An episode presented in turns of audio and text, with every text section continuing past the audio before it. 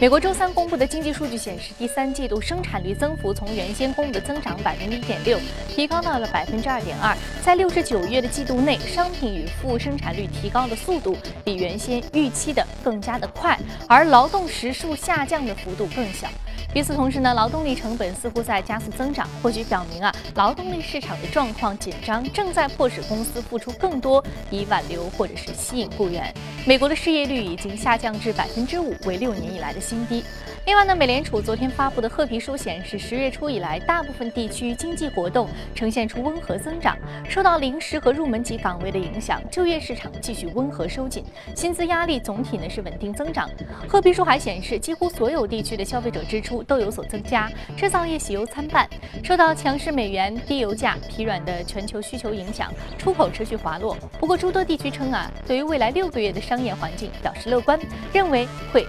较当前的形势有所改善。美联储主席耶伦在华盛顿发表了关于美国经济的讲话。他表示，美联储政策路径将取决于即将发布的数据。太长的时间推迟加息，恐怕会让之后的紧缩行动显得更加的生硬。We must also take into account the well-documented lags in the effect of monetary policy. Were the FOMC to delay the start of policy normalization for too long, we would likely end up having to tighten policy relatively abruptly to keep the economy from significantly overshooting both of our goals. Such an abrupt tightening would risk disrupting financial markets and perhaps even inadvertently push the economy into recession. Moreover, holding the federal funds rate at its current level for too long could also encourage excessive risk taking and thus undermine financial stability. The economy has come a long way toward the FOMC's objectives of maximum employment and price stability. When the committee begins to normalize the stance of policy, doing so will be a testament also to how far our economy has come in recovering from the effects of the financial crisis and the Great Recession. And in that sense, it is a day that I expect we are all looking forward to. 另外呢，美联储官员哈特洛特昨天表示，除非是在接下来两周美国经济数据有比较重大的改善，否则呢，美联储在十二月十五号到十六号的会议上开启加息是令人信服的。 他说，加息相当于对美国经济前景投了信任票，市场应该将美联储加息视为投资和消费的积极信号。目前呢，已经进入到十二月货币政策会议和加息投票的最后数据审查阶段。欧盟统计局周三表示，十一月呢，欧元区十九国的通胀率维持在百分之零点一，低于市场预计的百分之零点二，通胀率意外的是持稳。领导欧洲央行德拉吉行长德拉吉将会加快四季举措预期的进一步升温。那今天呢，欧洲央行将召开会议，目前所有的目光都聚焦到了欧洲央行行长及其对于数据的回应方面。从制造业到失业率的表现都体现了经济状态虽然脆弱，但是正在缓慢的改善。金融数据提供商周三发布报告表示呢，今年迄今为止，全球企业债券发行量已经达到了二点零一万亿美元，正在接近去年全年的二点二七万亿美元。这是全球企业债发行量连续第四年超过两万亿美元。欧洲央行进一步宽松的预期，正在鼓励企业利用超低利率进行融资。好，刚刚我们纵览完了宏观方面的消息，我们再来关注到美股三大指数昨天的一个收盘表现。我们看到三大指数都是承压下行的，道琼斯工业平均指数呢下跌了百分之零点八九，纳斯达克综合指数下挫百分之零点六四，那么标普五百指数跌幅最大，达到了百分之一点一啊。对于加息预期的这个逐渐升温和加息可能性的逐渐扩大，那市场对于这个情绪面的影响确实是相对比较的不乐观的。那么接下来我们再来关注到的是第一财经驻纽约记者葛威尔在收盘之后给我们发回的报道。早上，主持人受到油价下跌和加息预期的左右隔夜，美股承压下挫，道指全年涨幅再度归零。而过去十年的数据显示，标普五百指数十二月份收高的概率达到百分之七十，平均的收益可以达到百分之一点二七。美联储主席耶伦在周三和周四的讲话引发市场关注。耶伦表示，美联储的决定依然可能会受到数据的变动而调整。而对于市场而言呢，也许首次加息的时间已经变得越来越不重要。他们更关注的是2016年整体的货币政策走向。德英的经济学家认为，目前美国就业市场情况已经支持美联储开始加息，但其他的行业数据显示，加息的步伐将会非常非常的缓慢。隔夜，美国公布 ADP C 领域就业数字新增二十一点七万人，好于此前市场预期的十九点二万人。周五，美国将会公布非农就业报告，也就是联储会议前最为重要的最后的一份就业数据。那么，目前市场的预计呢是非农就业新增二十万人。而在个股方面，扎克伯格宣布要捐出所持有的百分之九十九的股权，此事呢并没有对 Facebook 的股价造成大幅的影响，他仍然将会在可预见的未来保有对 Facebook 的多数投票权。那么在未来三年，他捐出的股份将不会超过十亿美元。主持人。感谢格尔给我们带来有关于市场最新消息的一个综合的整理。这里是正在播出的《从华尔街到陆家嘴》。我们刚刚说到，美联储将会在今年月中开启加息的可能性呢，在市场的整个情绪面的影响，目前已经是显现的非常明显了。那么，其实对于这个欧洲央行来说啊，目前加码宽松的预期也是同样的甚嚣尘上。那么，在今天的节目当中，我们首先来说一说欧洲央行即将可能开启的宽松预期。好，马上进入到今天的节目。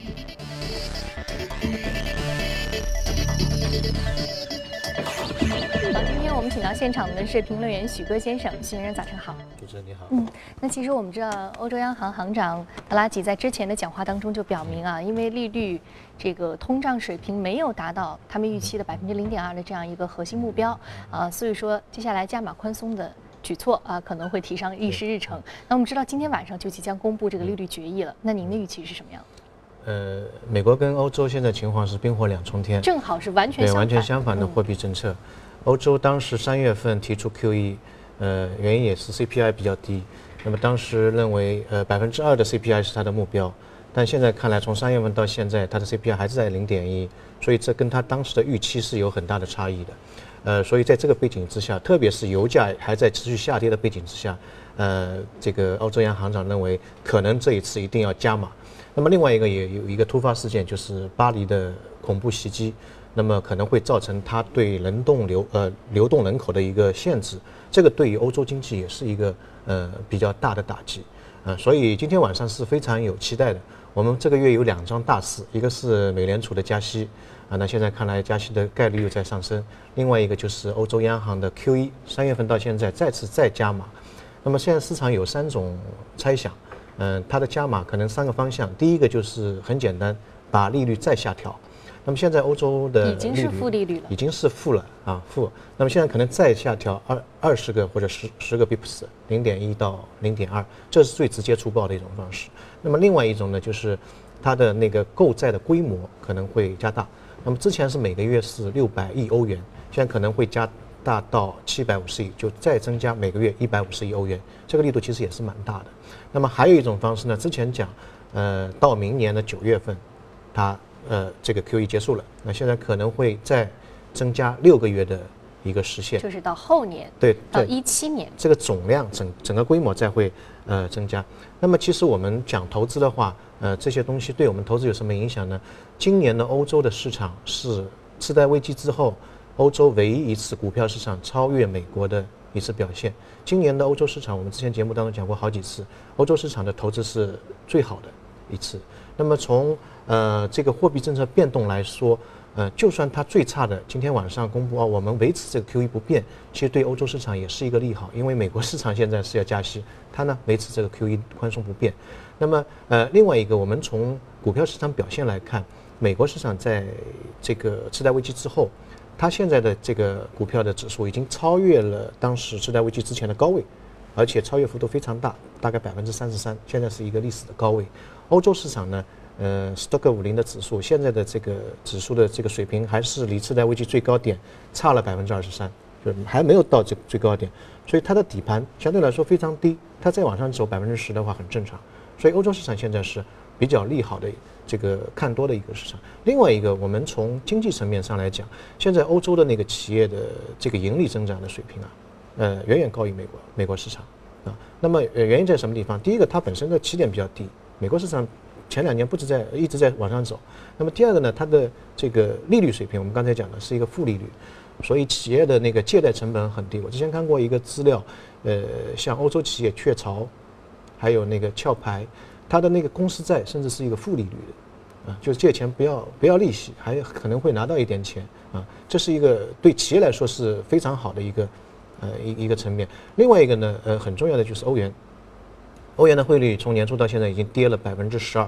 啊，那这个对于欧洲的那些企业开拓海外市场，特别是它呃上半年在海外市场盈利，如果汇回来的话，呃这是一个直接的一个盈利的一个增长啊，那么。呃，从未来来看，我们去看今天呃早晨的美元指数已经突破了一百，啊，那么欧元的未来的一个价格水平对美元的话，呃，基本上我们可以看到平价水平，现在一点零六，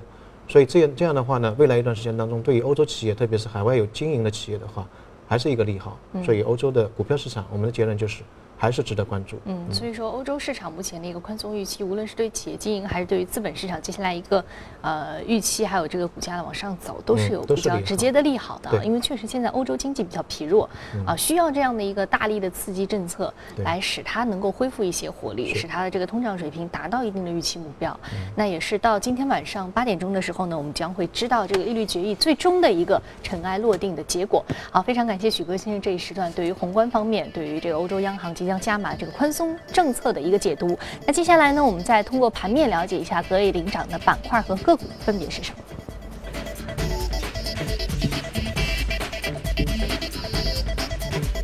先关注到的是来自于信用服务、资产管理、技术以及系统软件，还有电子商务、零售、服饰这几个板块当中的个股是领涨的。嗯。那我们今天将说的是，好，我们之前说到无人机，还有这个石墨烯板块的相关个股呢，是比较值得关注的。那么在今天的节目当中呢，我们说到这个无人机板块，将在稍后的这个节目当中为您继续来盘点啊。那许先生，您觉得昨天啊这个板块当中，呃，您觉得领涨的个股当中哪一只个股您比较的感兴趣呢？呃，昨天领涨的个股，我们之前讲异动美股榜的时候。呃，我觉得大概五成以上都是讲生物医疗，嗯，啊，这个这个板块。昨天有一家公司是资产管理公司，叫 Zif，呃，它大概涨了百分之十五左右，呃，原因在于，呃，它的十一月份的这个盈利突然间出现一个增长，之前在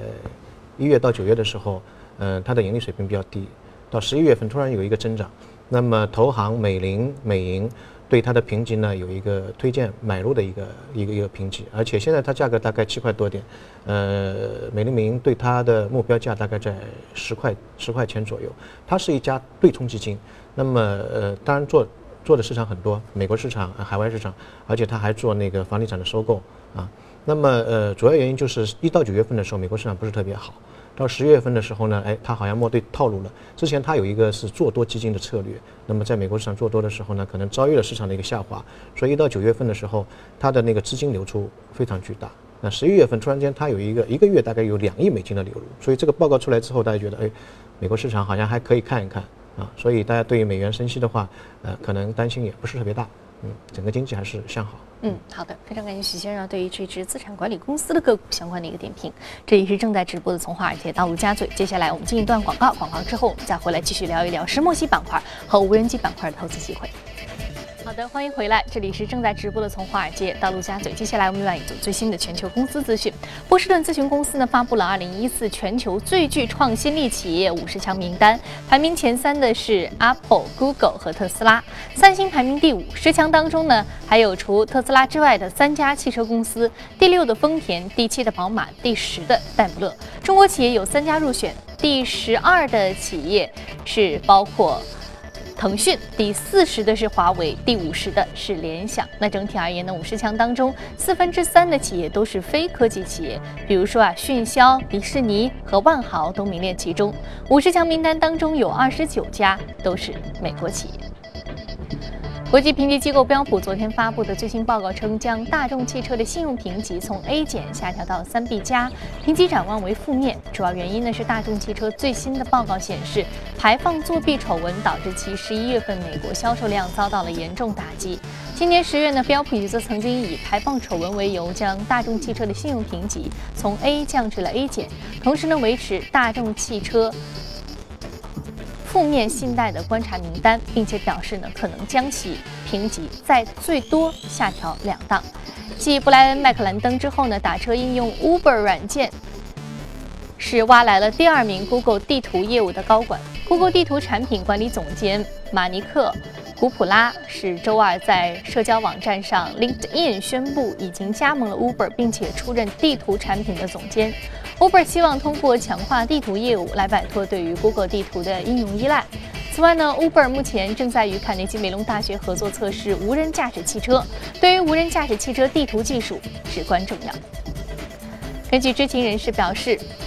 欧盟反垄断监管局最早将于本周四宣布对麦当劳展开深入调查，以确定该公司在卢森堡的税务安排是否违反了欧盟法律。麦当劳因此成为了第四家因为涉嫌避税而被欧盟调查的美国跨国公司。今天早些时候呢，欧盟委员会已经致信卢森堡政府，要求其解释与麦当劳之间的税务安排。如果说欧盟监管部门认定麦当劳确实是从非法税务安排当中受益，则可能要求公司补缴大笔的税款。美国芯片巨头高通公司周三宣布，已经与中国智能手机制造商小米公司签署专利许可协议，允许小米使用高通的专利生产并销售三 G 和四 G 设备。该公司上月表示，在与中国客户达成新的专利许可协议方案面临阻碍，一些中国客户低报收入，或者是直接不再支付专利许可费。许可费收入的下降，使得公司的三季度以利润下滑了百分之四十四。好，刚刚我们在纵览了一下全球公司资讯之后，我们再回到资本市场，关注一下两个板块的一个相关投资机会。首先关注两只个股昨天的一个收盘表现。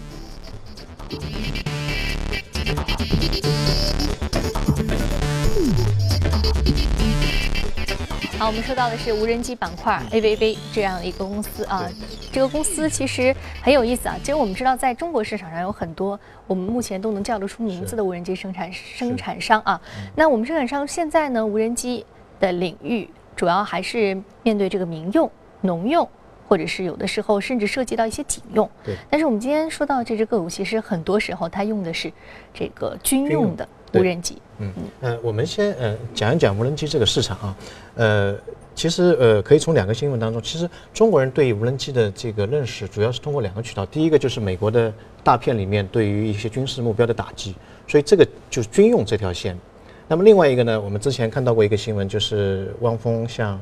章子怡求婚用了一个无人机，然后把钻戒鸽子蛋送过来。啊送过来，所以这个就是基本上商用或者是民用。这个这个行业啊，那么。这家公司呢，它呃市值不是特别大，大概大概六个亿左右。那么它主要是一个军用，它跟美国军方的合作非常紧密。当然，它还会生产一些电呃电动车的一些零部件，运输的一个零部件这块其实是副业。它主要还是在军用的无人机方面，它跟美国陆军呃一些比较先进的装备是有关系的。比如说，它跟美国陆军签订了一个呃叫弹簧刀的一个无人机系统。是用于近程的攻击，比如说，呃，这是一个非常小的便携式的背包式的那个无人机系统，它通过一个钢管把这个东西发射出去，发射出去之后呢，上面它有一个彩色的视频会传到这个地面的平台，然后呢，地面平台就进行操作，比如说我要攻击哪个地区的哪个人，甚至它可以精确到人，所以它对这个人员的攻击的这个精度，呃，是是非常强的，非常强的。那么，呃，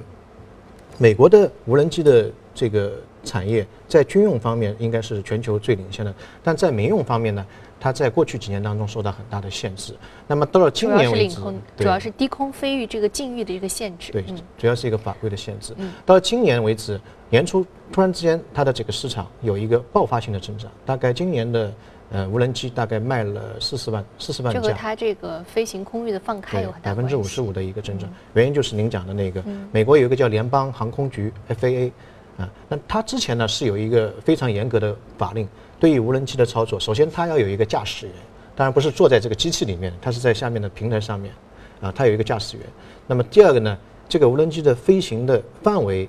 必须是人眼看得到的，你跑出人眼那就是违法了。所以这两个东西的限制，其实在呃美国的商用和民用方面，因为你有的时候开了非常远，距离就有限制了。对，比如说呃一三年的时候，亚马逊做了一个无人机的运输这个货物的一个试验，对，而且非常成功。嗯，它可以半小时之内从下单一直到客服收到，两点七七公斤的这个货物可以送到你你你的家里面。但是因为这个法规的呃这个限制，所以它没有办法进行一个批量的或者远程的一个递送。嗯，那么到了今年年初的时候，呃。这个航空的管制突然间解禁了，那么解禁之后就带来美国的这个市场的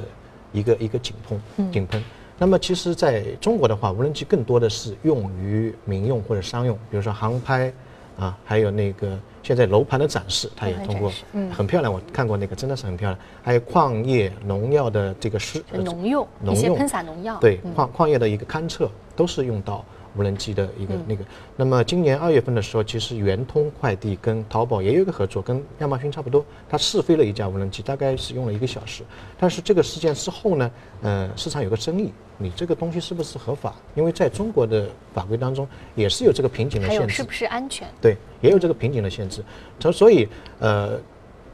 最近一段时间，十一月三十号。可能会呃，好像是有一个消息是，对于轻型的这个航空飞机的啊航航飞的那个呃禁令可能会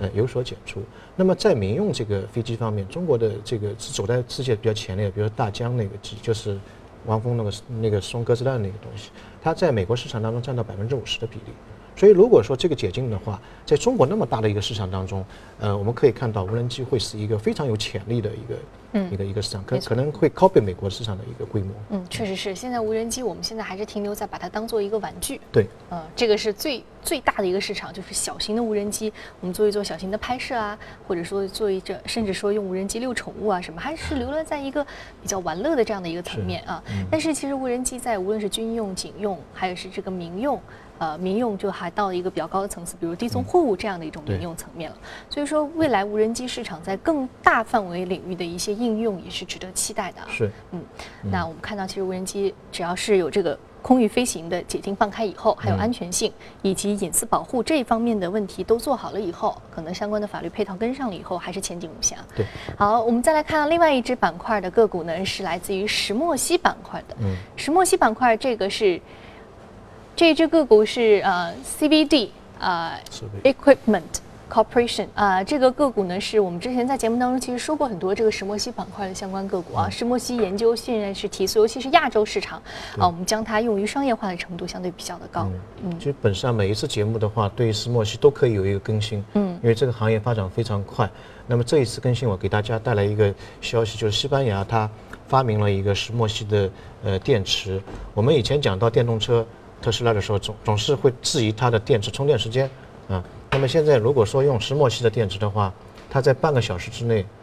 呃，充的电可以行驶一千公里，啊，那么中国其实现在也有突破，好像我看一个，呃啊，它那个前一个那个西班牙是八分钟，中国的话呢好像是半个小时可以开。四百公里，那也是非常了不起的。以前我们要是充一个晚上十二个小时，现在缩短到非常短的距离。那么当中的这个神奇的这个材料，就是这个我们号称为新材料当中的颠覆者啊，石墨烯。那原因在于石墨烯的这个材料跟过去的那些呃原这个结构不一样。过去是我们叫原子结构，它是一个立体的啊，像高乐高那种玩具堆积起来。但石墨烯是片层的，比如石墨的话，你它里面呢是一片一片的封状的一个二维的结构。那么之间之间是靠那个范德华力压在一起的，嗯，那么呃，石墨烯这个发明呢也是比较有趣的。当时是科学家用那个粘粘纸把它粘下来，粘到最薄的一层。那么它尽管是最薄，但是它的坚硬度，嗯，是比钢要强一百倍，相当于钻石的一个坚硬度，所以它用来制作的那材料，特别是防弹衣服非常有用。我们说到碳纤维。对，嗯，呃，非常有用。那么中国在这一块当中的起步呢，呃，也是比较快，跟世界呢基本上处于同一个水平。特别是它在商业化方面，亚洲在商业化方面非常非常强。呃，三星已经可以用石墨烯制制作出一个柔软的屏，它的分辨率非常高，而且任意折叠都 OK 的。那么中国现在有一个政策出来，可能会在呃新材料，特别是石墨烯方面会有一个“十三五”的计划。那么对这个行业的发展，呃，相信会带来很大的一个扶持作用。嗯嗯，一些关键材材料的科研领域的突破，对于我们应用到生活当中，刚刚所说到新型这种手机的这种设计和应用的话，我们是可以立竿见影的看到的。嗯，但是石墨烯板块，其实我们从去年一直到今年的节目当中，一直也在说过这个，为大家介绍过石墨烯板块。但是我们看到这个板块最核心的就是它不断有新的技术去突破，嗯所以这个板块有很强的一个爆发力。对，嗯，那我们看到相关的这个受益标的已经显示在屏幕上了，方大碳素、中国宝安。悦达投资、中泰化学、东旭光电、华丽家族、正泰电器，还有这个西碳新材、康德新。